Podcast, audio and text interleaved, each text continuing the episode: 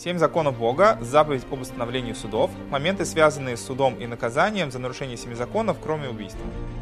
Мы уже разбирали отдельно э, в другом ролике э, порядок суда и наказания человека, который совершил убийство.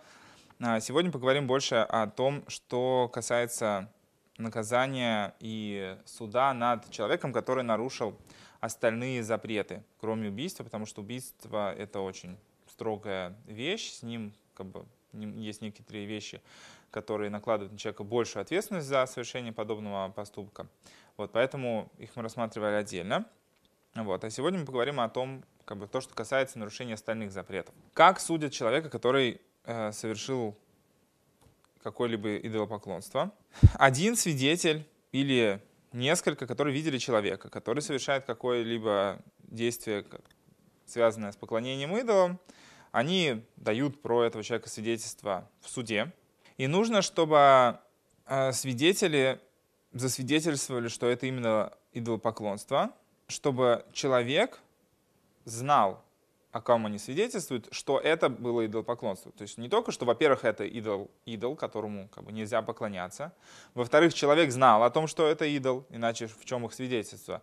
Что если там какой-то человек построит себе непонятную вещь, которая будет для него идолом, а и, допустим, установит, что служение этому идолу проходить мимо него, что теперь все люди, которые будут проходить мимо, они автоматически нарушают? Нет. Нужно, во-первых, чтобы было известно, что, во-первых, это идолопоклонство, что ему есть какой-то культ, кто ему поклоняется, или даже один человек.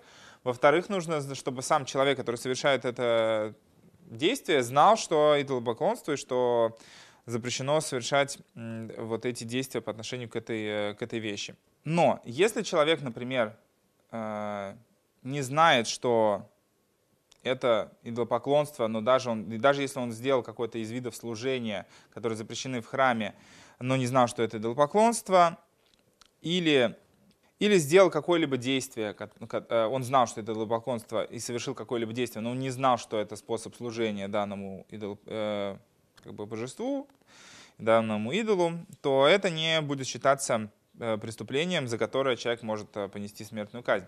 Потому что, э, как мы уже много раз говорили о том, что от человека требуется именно осознанное нарушение, чтобы суд мог его обвинить, чтобы это было таким серьезным нарушением, за которое суд может человека обвинить и установить ему наказание в виде смертной казни. Это возможно только в том случае, если человек совершает очень осознанное действие, понимая, что он совершает. То есть если это неосознанное действие, то за это суд не имеет права наказать человека смертной казнью, потому что это может быть ошибка и прочее. Это как бы уже э, либо относится к вопросам взаимоотношений человека с Творцом, потому что перед Богом все равно придется отвечать за все, что было сделано. То, что суд не может определить смысл действий конкретного человека, не означает, что их не было, может быть, у него внутри, но это не подвластно земному суду, это только с Богом каждый человек разбирается, какой смысл он вкладывал в свои действия. А если же свидетели, да, видят, что человек совершает какое-то действие, он знает, зачем он его совершает, допустим, он объяснил, зачем он это делал, в этом случае такой человек может... Э, но если, например, э, человек знал, что это э, идолопоклонство, вот, но при этом он утверждает, что он не знал, что это способ его служения таким образом, все равно он виновен, потому что если он уже знал, что это идолопоклонство, ему стоило бы разобраться в смысле своих собственных действий. И законы, которые с этим связаны, мы уже объясняем, а, они объясняются в другой части. Мы здесь разбираем именно то, что больше относится к самому процессу суда. А мы уже объясня... А, разбирали такие моменты, когда это именно полностью случайная ситуация, когда человек это делает э, по незнанию, или когда он делает это осознанно, или такие пограничные ситуации, когда, хотя человек делает это, может быть, э, по незнанию, но тем не менее это это ситуация, от которой человеку стоило бы знать о том, что с этим есть проблемы. Ну, например, если человек кого-то убил, он не может сказать, что «а, я не знал, что нельзя убивать». Ты живешь, ты видишь, как э, строятся отношения между людьми, что происходит, и ты должен э, понимать э, и задумываться над смыслом своих собственных действий, чтобы дать им подходящую оценку. В общем, судят человека, если вот он достоин смертной казни, тогда выносит ему соответствующее наказание, если нет, то нет.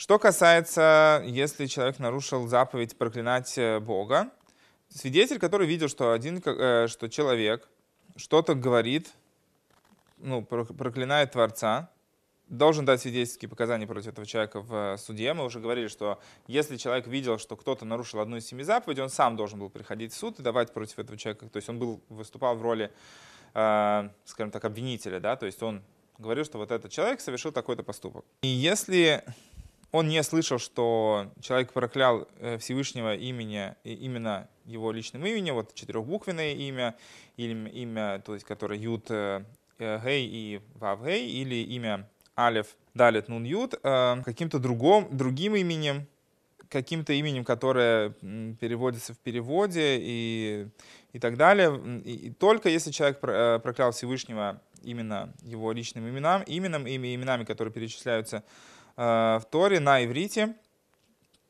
А, за это он несет свою ответственность. Но если это какие-то прозвища, которыми тоже именуют Всевышнего или на другом языке, то, несмотря на то, что человек несет за это ответственность, тем не менее на смерть суд его не судит. Если это не будет законом установленным дополнительно в текущем обществе по решению суда, чтобы а, ввести какие-то дополнительные ограничения. И судьи предупреждают свидетелей, чтобы они Э, в момент допроса сами не, не называли имя Всевышнего, которое слышали, а, то есть не говорили, мы слышали, что всего человек сказал так-то и так-то. Получается, сам свидетель тоже повторил проклятие э, Творца, это как бы не самая хорошая история. И чтобы свидетели заменили это имя на что-то другое, чтобы сами они не говорили что-то подобное. И если свидетельские показания окажутся верными, то человека удаляют из зала суда и говорят свидетелям, спрашивают его свидетелей, свидетелей или свидетеля, скажи в точности, что ты слышал от этого человека, и он говорит э, в точности. Остальные свидетели не обязаны повторять тоже в точности, что они слышали, достаточно, что они скажут, что мы слушали точно так же, чтобы, как бы, во-первых, чтобы было точное свидетельство, что этот человек именно это сказал, что люди поняли, что он это сказал, но это не значит, что нужно как можно чаще повторять эту фразу, фразу в процессе суда. Вот. Также есть мнение, которое говорит, что на судебный ног не обязательно, чтобы судьи именно выслушивали в точности ту фразу, которую слышали свидетелей. Достаточно, чтобы просто суд э, расспросил свидетелей, и им станет ясно, что эти свидетельские показания верные, и то, что они утверждают, что они слышали, именно это они и слышали. А повторять это в точности не надо. А, Вайнер пишет, что он считает, что это не совсем как бы правильно. А чтобы человека осудить на смерть, нужно, чтобы было абсолютно точно заявлено, что именно человек сказал. Недостаточно, чтобы свидетель сказал, я слышал, что вот кто-то проклял э, Всевышнего, и даже если он говорит эту фразу в измененном виде, это еще недостаточное свидетельство, потому что э, нету точной передачи, что человек именно вот это слышал. Окей, следующее. Как судит человек, который съел что-то от живого? Э, человек не несет ответственности в плане смертной казни, пока свидетель э, не засвидетельствует про человека, что он ел от живого а, при жизни этого живого, что он оторвал э, кусок от животного и съел его, и животное еще в этот момент было живо. Как это объясняется в законах э, запрета есть от живого. И поэтому, если человек свидетельствует э, о том, что кто-то отрезал кусок и от, э, или какую-то часть от животного при его жизни и съел это сразу, то вот этот человек попадает под ответственность. Но если человек отрезал, а съел потом, то он не, не, не подлежит казни за это. А, пока не будет известно точно, что животное было живо в момент, когда человек съел потом. Если этого неизвестно, то это уже сомнение. В общем, то, что касается законов, связанных с этим запретом. Если свидетель э, или свидетель видели, что человек э, ел мясо от живого и сказал ему, что это, один из свидетелей, что это мясо запрещено, из-за запрета есть от живого, а животное все еще живо, а тот, кто ест, говорит, нет, это не так, и съел, а, получается, что он ошибся и свободен от наказания. Потому что он не собирался нарушать запрет, он думал, что животное уже умерло. Да, ему человек утверждает, что это не так, он говорит, я, я, я думаю, что оно уже умерла, я уверен, что оно уже мертвое. То есть человек в данном случае не намеревался нарушить запрет, и получается, что он как бы ошибся, несмотря на то, что у него есть ответственность за то, что он совершил, но, тем не менее, это не значит, что за это можно его казнить. Говорит какой-либо свидетель или другой человек, даже женщина, или даже тот, кто ест сам, что это мясо отрезано от живого, то в этом случае он несет ответственность. То есть, если кто-то, да, утверждает, что это мясо да, от живого, а человек это ест, не говоря ничего, то он подлежит ответственности, если это действительно так. Как судят э, за, за запретные связи? Если есть свидетели или больше, которые видели мужчину и женщину, которые, э, что, про которую известно, что она запрещена другим мужчинам, то есть она замужняя женщина, или что для этого человека э, его мать или жена отца и, и так далее, все запрещенные связи. И свидетели засвидетельствуют, что в точности они знали, что они друг другу запрещены и имели вместе отношения, то оба этих человека подлежат смертной казни, потому что они оба нарушили запрет. И свидетели не обязаны видеть в точности, что между ними происходило, чтобы засвидетельствовать эту ситуацию. А если люди видят, что между мужчиной и женщиной происходит то, что обычно происходит, когда люди вместе спят, то это достаточно, чтобы быть э, доказательством, что между ними была связь, и, соответственно, за это люди могут подлежать э, наказанию. То есть мы не верим людям, что они будут говорить, что они только обнимались и так далее. Но Равайнер пишет, что только это в том случае, если как бы не было никаких сомнений в этой ситуации. Вот. Если это что-то не совсем как бы стандартное, тогда требуется, конечно, более четких доказательств, что был между ними именно запрещенный контакт, иначе понятно, что нельзя за всякие сомнительные вещи э, которые тем более есть смысл как бы сомневаться в этом, нельзя человека за это просто так казнить. Э, Еще важный момент, что это происходит, что это если речь идет о, по, по желанию. Если же женщина была изнасилована, понятно, и она была запрещена этому мужчине, понятно, что за это она не подлежит смертной казни, потому что с ее стороны это не, не, не, не происходит не по желанию. Вот, то есть если нет четкого понимания, что была запрещенная связь, понятно, что человека за это не казнят.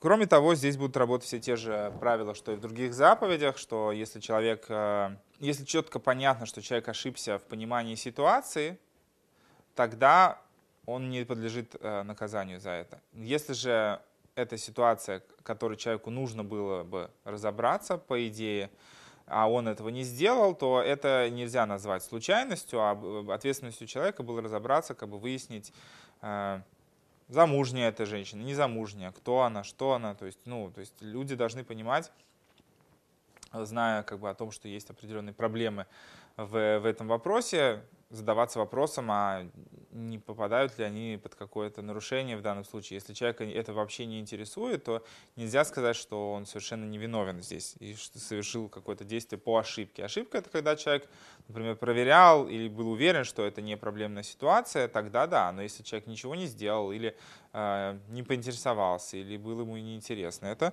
то это не совсем как бы уже ошибка. Даже если есть какие-то ситуации, когда понятно, что может быть, была какая-то запретная связь, например, если у женщины там муж капитан дальнего плавания, он полгода его не было дома, он возвращается, жена беременная, и понятно, что это не, не само произошло.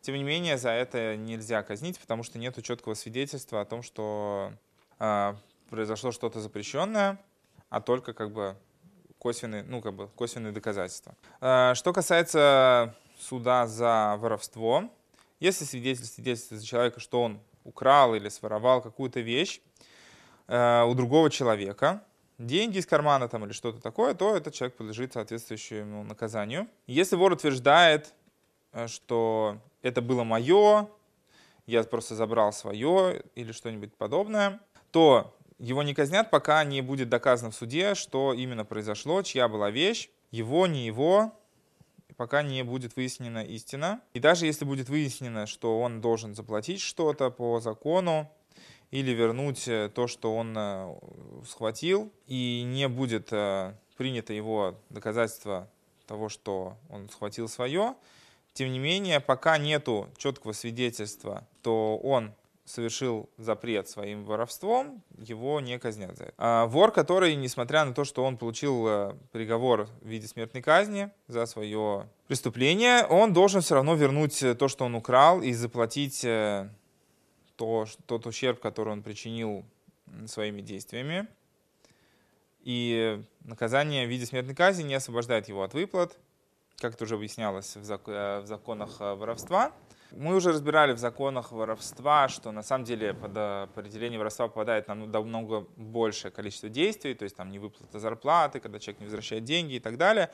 В этих всех случаях тоже человек подлежит такому же наказанию, но все это будет возможно в том случае, если будут четкие свидетельства, что вот он непосредственно э, совершит такое действие, которое попадает под определение воровства, что там он, к нему пришел кто-то забирать деньги, он должен был отдать, и он их не отдал, тогда как бы тогда да. Если это какие-то другие ситуации, или когда там человек не, не, не, не отказывается, там, не может или что-то еще, то несмотря на то, что суд там, устанавливает свои правила для людей, для страны, как поступать в подобном э, случае. Тем не менее, за такие вещи человек не может быть казнен, если нет четкого, ясного видения нарушения одной из семи заповедей. Мы уже тоже разбирали закон, э, если человек свидетельствует сам про себя. И поскольку мы говорили, что сам человек про себя не является свидетелем, только про другого, про другие вещи, то, соответственно, если кто-то дал свидетельские показания про человека, что он совершил что-то, его собственные показания, они не могут а, протестовать э, заявление свидетелей. Э, дальше здесь он приводит такие моменты, которые касаются, например, спорных ситуаций. Например, если бы человеком лежал два куска, и известно, что один из этих кусков, и этому человеку тоже известно, что один из этих кусков э, — это что-то было, что, то, что было отрезано от живого, животное еще живо. Если человек съел один из этих кусков, то его нельзя судить, потому что неизвестно, что он съел, неизвестно, какой из кусков запрещенный, и за это э, наказывать нельзя. Если же человек съел оба куска, то, несмотря на то, что неизвестно, какой именно, э, поскольку здесь точно есть момент э, совершения преступления, если человек сознательно пошел на, это, на эту вещь э, ради нарушения, тогда, соответственно, суд его судит за это. Мы разобрали, в принципе, все заповеди, которые этого касаются, то есть запрет э, идолопоклонства, запрет проклинать э, Творца, запрет воровства, запрет э, запрещенных связей, запрет есть от живого, запрет убийства мы уже разобрали до этого. Осталась у нас сама заповедь о, о суде. Как судят судей, людей, судей, которые нарушают эту заповедь. Если свидетельствует какой-то человек про судью, что он испортил, с, как бы нарушил правила ведения суда и, и там взял взятку или что-то еще, что повлияло на то, что он вынес неправильное решение, то этот судья подлежит соответствующему наказанию в виде смертной казни за свое преступление. Смертной казни судья подлежит только в том случае, если он э, нарушил заповедь о суде, связанную с, с абсолютными заповедями, которые были даны Творцом. То есть если судья неправильно вел суд по какой-либо причине, которая не, не оправдывает его действия, суд, который касался нарушения одной из семи заповедей, и там он себя повел неправильно, вот за это судья может подлежать смертной казни, но не за те э, разбирательства и суды, которые связаны с законом, который установили судьи сами по себе для соблюдения жителями страны. А здесь задается такой вопрос, а как можно знать, э, что это точно так, что судья нарушил этот э, как бы, принцип справедливого суда. Может быть, он ошибся или забыл что-то. Равена приводит здесь такой пример, что приходит какой-то свидетель и говорит, что передо мной взял судья взятку от э, одного из э, участников этого суда, ну или там, кто был осужден за какую-то вещь. Если так произошло, и видно из постановления судьи, что он вынес свое решение под э, влиянием взятки, тогда такой судья подлежит смертной казни. Если же нам непонятно до конца, почему так судья поступил и много других обстоятельств, тогда понятно, что судья смертной казни за это не подлежит, но это не значит, что суд не обязан или не вправе установить другие ответственности для другие формы ответственности для судей, которые нечестно ведут дела. То есть в любом случае видно, что не так легко человека судить за, на смерть, несмотря на то, что за все нарушения эти полагается человеку смертная казнь. По решению земного суда мы видим, что кроме того, что в наше время нет у нас, э, скажем так, никаких обстоятельств, которые возможно, э, сделали бы возможным эту смертную казнь, кроме того, даже если бы это были идеальные условия, общество, которое живет по этим законам, все равно осудить человека на смертную казнь не так легко. И то, что мы видим везде, что за это смертная казнь, за то смертная казнь, это нам важно помнить и знать, что так это выглядит в глазах Творца, что человек, ведущий себя подобным образом, он недостоин жить э, в этом мире, жить среди людей. Э, это написано в первую очередь для того, чтобы мы осознавали степень своей ответственности, какие последствия есть у нас в том случае, если мы ведем себя подобным образом. Свидетель, который соврал, на своем свидетельстве. То есть, когда разбирали его свидетельство, стало понятно, что этот свидетель специально соврал. Или там пришли свидетели, которые засвидетели, что этот свидетель врал, что он вообще не был в том месте, то это лжесвидетель, и он подлежит смертной казни, но не за нарушение Э, заповеди о суде, а как мы уже говорили, это, это человек, который пытался посредством суда убить другого человека. То есть если человек о ком-то засвидетельствовал, что этот человек нарушил одну из заповедей, и пришел его обвинить в этом, Понятно, что если бы его свидетельство было принято, тот человек был бы убит. Получается, что этот человек попытался своими свидетельскими показаниями убить другого человека. Поэтому он как убийца и подлежит смертной казни. Вот. Таким образом мы разобрали все моменты, как э, то, что касается отдельных деталей, связанных с, э, с обвинениями судом за нарушение различных других заповедей, кроме, кроме убийств.